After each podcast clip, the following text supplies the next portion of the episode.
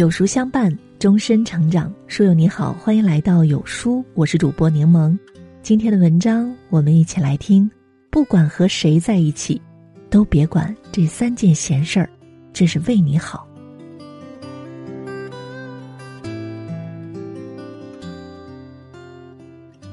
马克思说：“人是社会关系的总和，几乎每个人都会有一些知己好友，相互扶持、相互依赖，彼此做对方的树洞，倾听对方的困惑。这也是朋友间陪伴的方式。不过，人和人之间的相处一定要有边界感。每个人都有心底最为隐私的角落，也有最不为人知的一面，更有不想让人触碰的部分。所以。”无论是关系多好的朋友，以下三件闲事儿，你最好不要管，这是为人处事最基本的情商。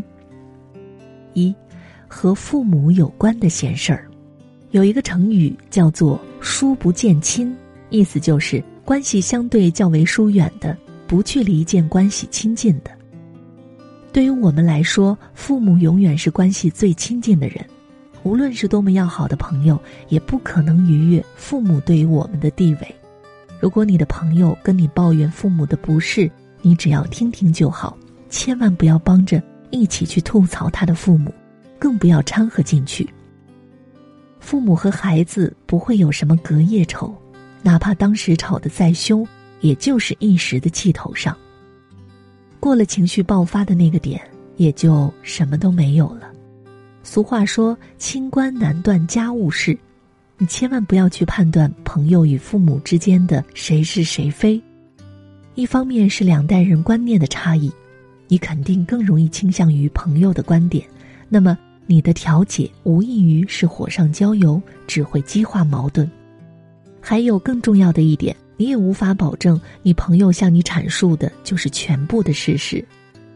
人人都会有趋利避害的本能。在潜意识中，会把事情朝着自己有利的方向叙述，在脑海的记忆里，不自觉地修正了自己的错误。所以，当朋友向你倾诉父母的不是时，你听到的很可能已经是经过他无意间调整的版本。盲目插手只会伤害了彼此的感情。二，与工作相关的闲事儿，相关调查显示。年轻人在一家公司的平均工作时间仅为一年半，跳槽成了他们的日常。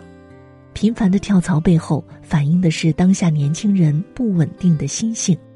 很多时候，跳槽只是一时的冲动，而不是因为个人的能力发展受到限制。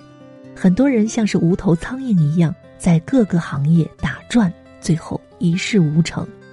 彼此之间的聚会聊天也经常是抱怨吐槽。遇到这种情况，你一笑置之就好，千万不要自以为充满智慧，以过来人的经验去怂恿或劝阻。每个人的人生都需要由自己来负责，自以为的插手，别人不但不会感激你，反而可能将自己的责任推脱到你身上。三，与金钱相关的闲事儿。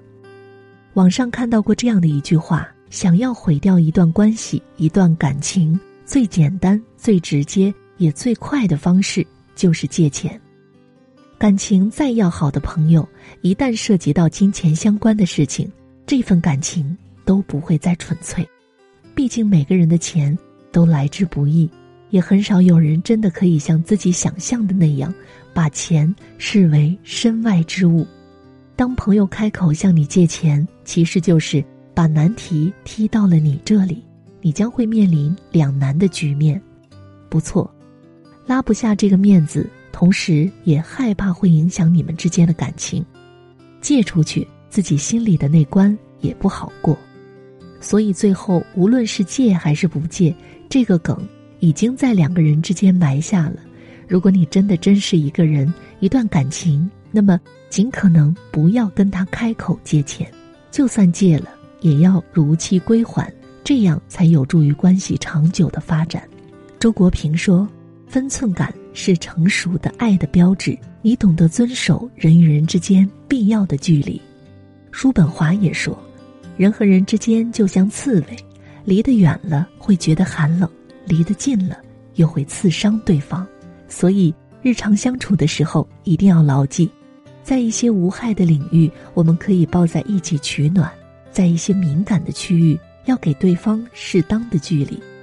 有亲有疏有远有近这才是一段相互尊重又能持久维系的感情。